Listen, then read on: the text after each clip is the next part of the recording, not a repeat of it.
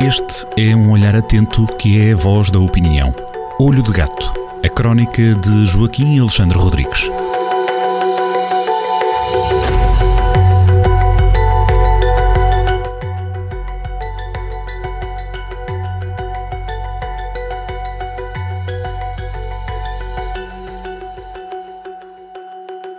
Sejam muito bem-vindos a mais uma crónica Olho de Gato de Joaquim Alexandre Rodrigues, assinada por Joaquim Alexandre Rodrigues aqui na Rádio Jornal do Centro. Joaquim, bem-vindo, mais uma sexta-feira de reencontros aqui na rádio e depois, naturalmente, quando os ouvintes escutarem esta crónica, poderá não ser sexta-feira, mas hoje, porque passa um ano desde o conflito na Ucrânia, o tema é canhões, é isso, Joaquim? Bom dia. É exatamente isso, é exatamente isso. Eu, eu Peço já antecipadamente desculpa aos ouvintes, estou muito constipado e, aliás, tive alguma dificuldade em escrever este texto, exatamente por isso. Se, entretanto, surgir alguma tosse no meio da gravação, peço que os caros ouvintes relevem esta falha. Passou um ano sobre, passou um ano, uh, sobre aquela, aquele infame dia 24 de fevereiro de 2022 em que o senhor do Kremlin, o senhor Vladimir Putin, entrou pela Ucrânia dentro por terra, mar e ar.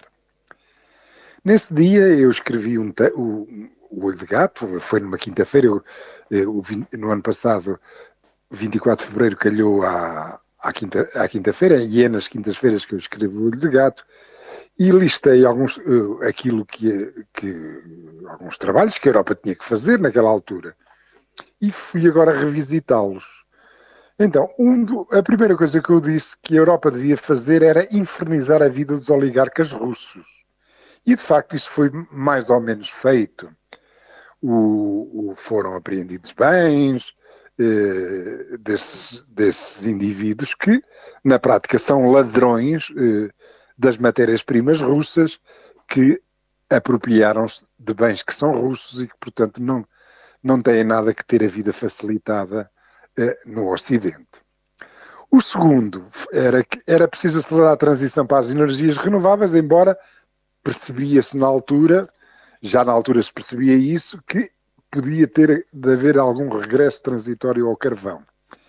Até porque uh, o, uh, a Europa estava num processo acelerado de transição de transição uh, energética e havia ali alguns problemas que, como se, como sabia, da centralidade de, do abastecimento russo no, no, mix energético europeu uh, era adivinhava, era adivinhava alguns constrangimentos, mas uh, efetivamente está-se a caminhar com força para energias renováveis, algum, até a apostar em, em, em, tecnologias que ainda não estão bem maduras, como a do hidrogênio, mas este caminho, que é um caminho virtuoso, que é o de, da descarbonização da economia, foi acelerado pelo o senhor por esta intervenção militar, por esta invasão do senhor Putin.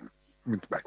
Eram precisos também mais gasodutos no Mediterrâneo, disse eu na altura, mais terminais de gás natural liquefeito, incluindo o nosso em Sines.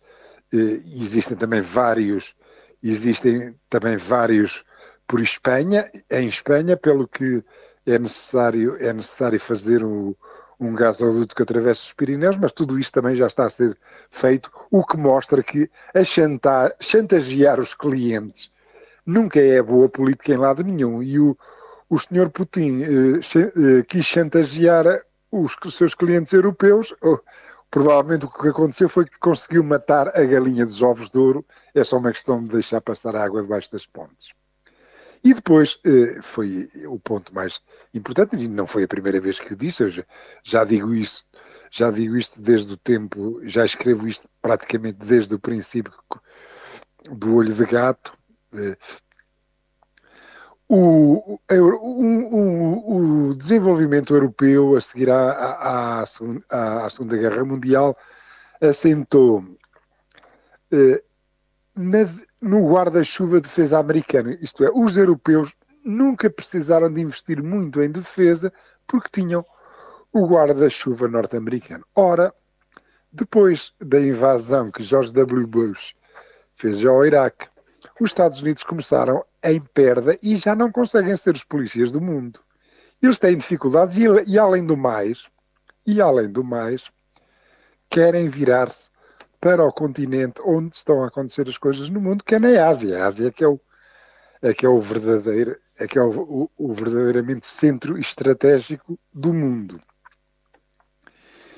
Pelo que eh, os europeus têm que, que, resolver esse problema, isto é, não podem fix, ficar só pela, pelo soft power, precisam também ter hard power, precisam ter músculo militar. E essa necessidade ainda não foi, passado um ano, ainda não foi bem percebida pela, eh, pelos europeus. Veja-se uh, no nosso plano doméstico a miséria que é o orçamento de defesa. António Costa ainda não percebeu isso em Portugal. O eixo franco-alemão eh, eh, também ainda não fez nada de jeito, é evidente. Os alemães disseram que iam investir 100 mil, 100 mil milhões, foi, foi uma proclamação de logo, mas não se vê ainda grandes gestos. Já foi percebido, mas ainda não há grandes gestos. Se os ucranianos estivessem dependentes de Macron e Scholz, já tinham sido varridos do mapa. Ora bem, está-me a vir a tosse, vou acabar a crónica, lembra.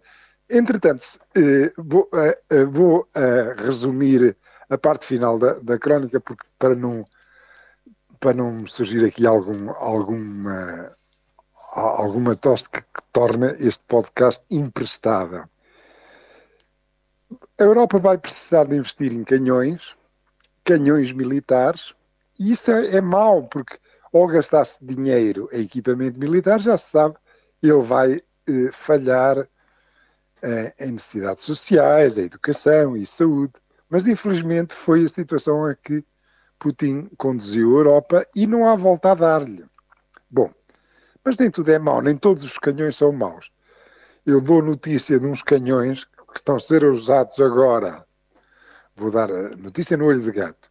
De uns canhões que estão a ser usados nos pomares do norte do distrito de Viseu, nos pomares de maçãs, da maçã de montanha, em Armamar e Moimenta da Beira, estão lá a ser instalados uns, uns canhões que são uns canhões muito bons e eu convido os leitores amanhã para verem no olho de gato que raio de canhões serão esses.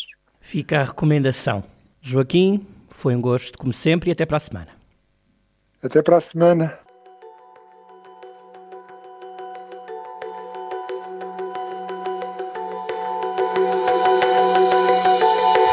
Olho de Gato, a crónica de Joaquim Alexandre Rodrigues, na rádio às sextas-feiras, com repetição nas manhãs de domingo e sempre no digital em jornaldocentro.pt.